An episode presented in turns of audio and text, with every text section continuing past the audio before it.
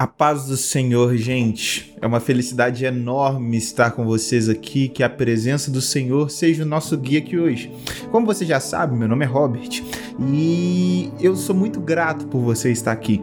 Lembre-se de se inscrever nesse canal, curtir esse vídeo. Se a palavra tocar o seu coração, envie esse vídeo para mais alguém. Vamos juntos levar o nome do Senhor Jesus. E aproveitando, o nome do nosso podcast é um novo jeito de ver Jesus. A palavra de hoje vai girar em torno sobre ingratidão e eu vou fazer um paralelo a respeito da distância de Deus gera ingratidão. Lá em Juízes 6, a gente vai andar por esses capítulos, então se você quiser ler depois, comece em Juízes 6 e termine em Juízes 8.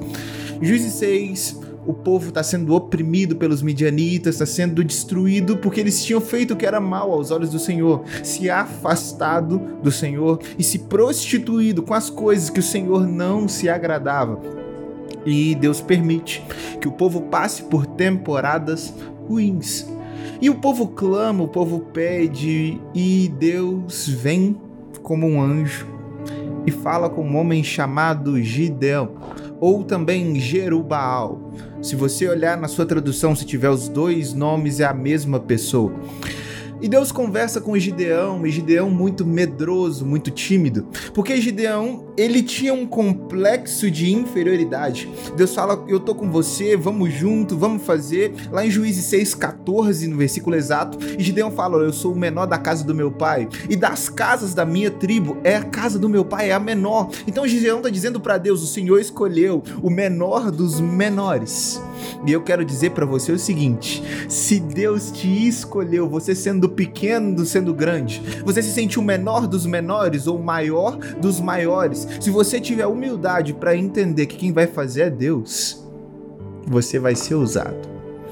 Mas continuando, Gideão é levantado por Deus.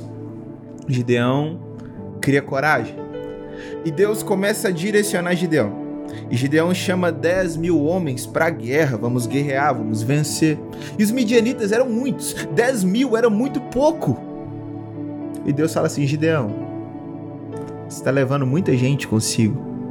Gideão, o que você está fazendo, tem muita pessoa aí, deixa eu selecionar um pouco, porque eu quero que você veja que é eu que estou fazendo, para que as pessoas não achem que a sua força é a força do povo de Israel. Eu quero dizer para alguém que está me ouvindo aqui hoje, talvez as coisas estão tão apertadas e você sente que o recurso está escasso. E é muito pouco que você tem. Só que Deus está querendo dizer para você o seguinte: eu deixei ficar pouco para você entender que eu posso fazer muito, mesmo com a matéria-prima que é pouca, para que você veja que fui eu que fiz. Deus ele tem essas coisas. Ele complica para mostrar que ele pode descomplicar e o nome dele ser glorificado. Entenda que ele está gerando testemunho através da sua vida. E com Gideão foi da mesma maneira. Com poucos homens, ele enfrenta muitos e vencem a guerra. Acabam com tudo, liberta o povo e Gideão se torna o líder daquele povo durante o tempo, o juiz vigente. Por que o juiz? Tempo de Israel Acontece que Moisés livra o povo do Egito, sai, acontece todos aqueles milagres, mas Moisés não entra na terra prometida. Ele havia pecado, batido na rocha. Deus fala: Você não vai entrar. E ele vai e coloca Josué, o seu sucessor. E Josué entra, conquista. Só que Josué, ele não faz um sucessor. Ele não treina alguém igual a ele. Ele não multiplica aquilo que ele recebeu, como Moisés entendeu que tinha de fazer.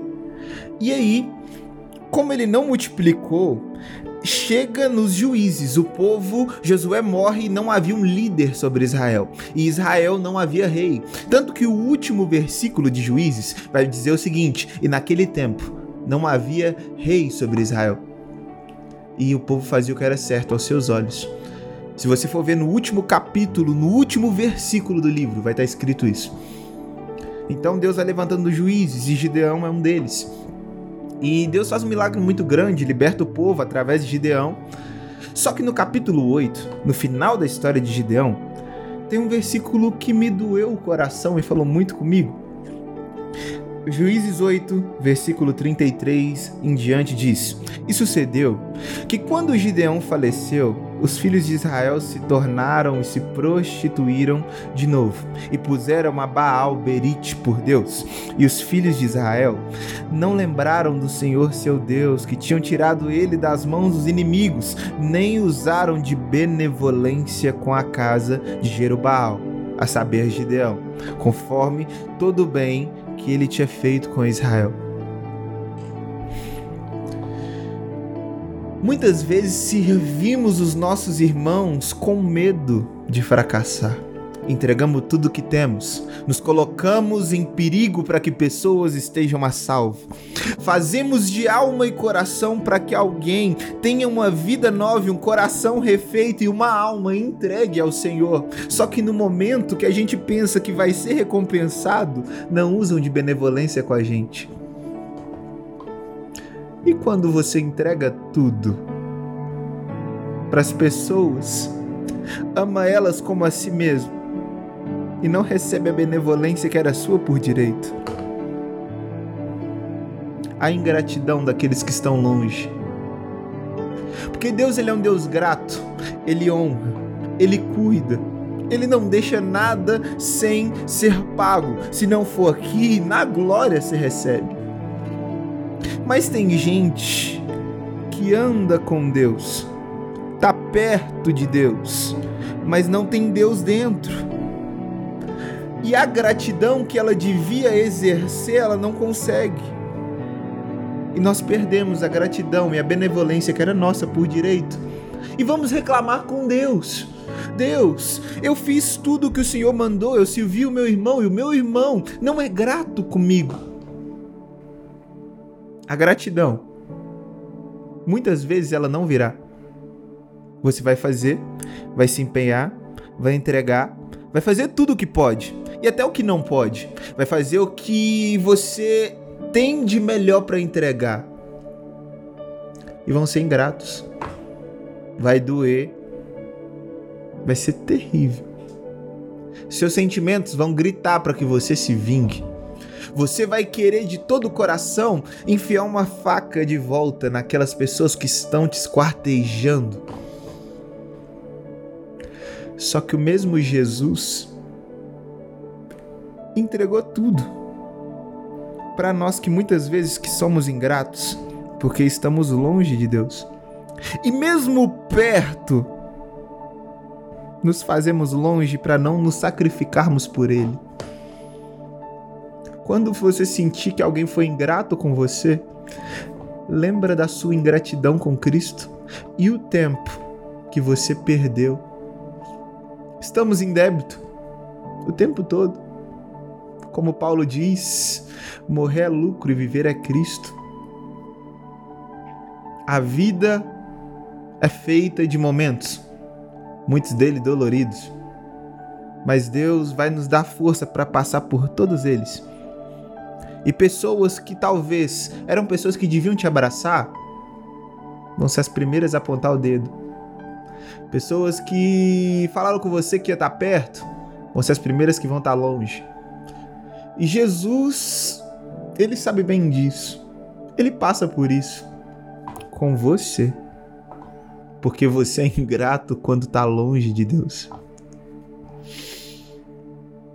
vai continuar longe sendo ingrato com o Cristo que entregou tudo para que você pudesse ter uma alma e um coração feito e refeito de novo. Ele entregou tudo. A gratidão é o que você pode entregar de volta para Ele. É o que você pode fazer para que você entregue o seu coração verdadeiramente, porque a Bíblia diz que Ele não resiste a um coração quebrantado que essa palavra ficou como uma flecha para mim. Muitas vezes tratamos os Cristo como Israel tratou a casa de Gideão. Ele fez muito, mas muitas vezes não reconhecemos. Eu quero te lembrar que Cristo entregou tudo por você. E a única coisa que ele pede é que você creia nele e seja grato por tudo aquilo que ele está fazendo e tudo aquilo que ele já fez. Que o Senhor te abençoe durante essa semana. Que você seja cheio da presença e do amor desse Deus que entregou tudo por você.